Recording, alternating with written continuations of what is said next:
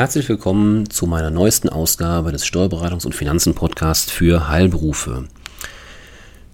Ja, ich kann mich nicht freisprechen davon, dass ich oft genug den Gesetzgeber ähm, ja, kritisiere für seine Entscheidungen.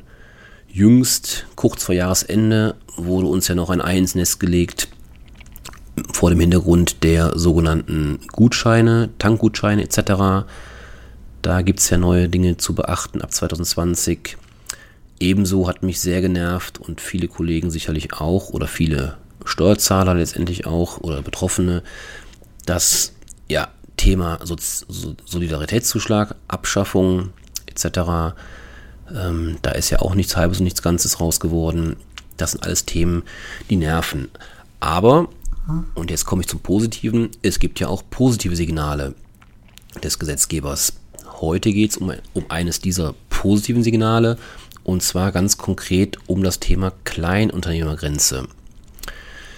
Ja, immer öfter umfasst das Leistungsspektrum von Zahnärzten, Ärzten, Therapeuten und auch ambulanten Pflegediensten umsatzsteuerpflichtige Leistungen. Die Umsatzsteuer fällt allerdings nur dann an, wenn die steuerpflichtigen Umsätze im Vorjahr mehr als 17.500 Euro, so die bisherige Grenze, betrugen oder im laufenden Jahr voraussichtlich mehr als 50.000 Euro betragen werden. Das ist die sogenannte Kleinunternehmerregelung. Mit dem sogenannten Bürokratieentlastungsgesetz 3 wird die Kleinunternehmergrenze ab dem Jahr 2020 auf immerhin 22.000 Euro angehoben. Das bedeutet, dass Unternehmer im Jahr 2020 keine Umsatzsteuer ausweisen, anmelden und abführen müssen, wenn die grundsätzlich umsatzsteuerpflichtigen Umsätze im Jahr 2019 den Betrag von 22.000 Euro und in 2020 voraussichtlich 50.000 Euro nicht übersteigen. Doch beachten Sie bitte, das Umsatzsteuerrecht kennt keine verschiedenen Betriebe eines Unternehmers.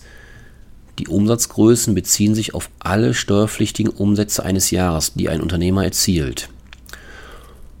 So können beispielsweise weitere Umsätze aus einer umsatzsteuerpflichtigen Vermietung schnell dazu führen, dass die Kleinunternehmergrenze überschritten wird. Anderes Beispiel, was viele sicherlich betreffen wird, ist die Photovoltaikanlage auf dem eigenen Hausdach.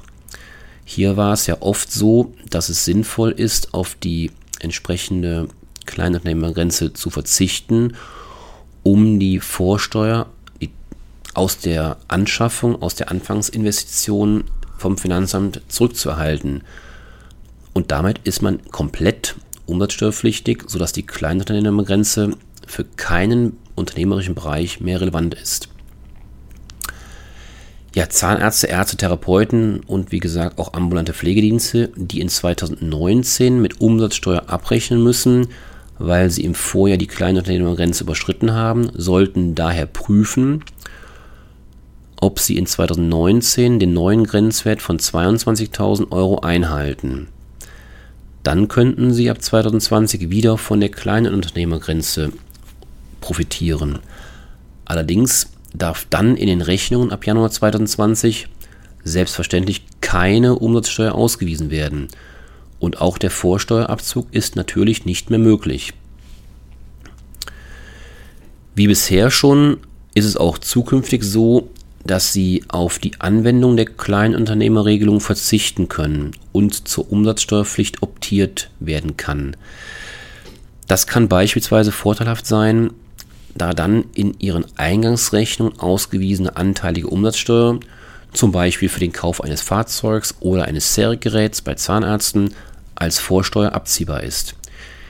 Die Vorsteuer darf jedoch nur insoweit abgezogen werden, als die Wirtschaftsgüter in der Praxis für umsatzsteuerpflichtige Umsätze verwendet werden. In ärztlichen und therapeutischen Praxen mit überwiegend umsatzsteuerfreien Leistungen ist die Option zur Umsatzsteuer daher in der Regel nicht sinnvoll. Auch da merken Sie wieder, der Teufel steckt im Detail. Grundsätzlich ist das ein positives Signal, dass die Grenze bei der Kleinunternehmerregelung angepasst wurde, angehoben wurde. Allerdings ist es in der Praxis so, dass nur weil ich die Grenzen einhalte, es mit Sicherheit noch nicht sinnvoll ist, die auch immer auszuschöpfen oder anzuwenden.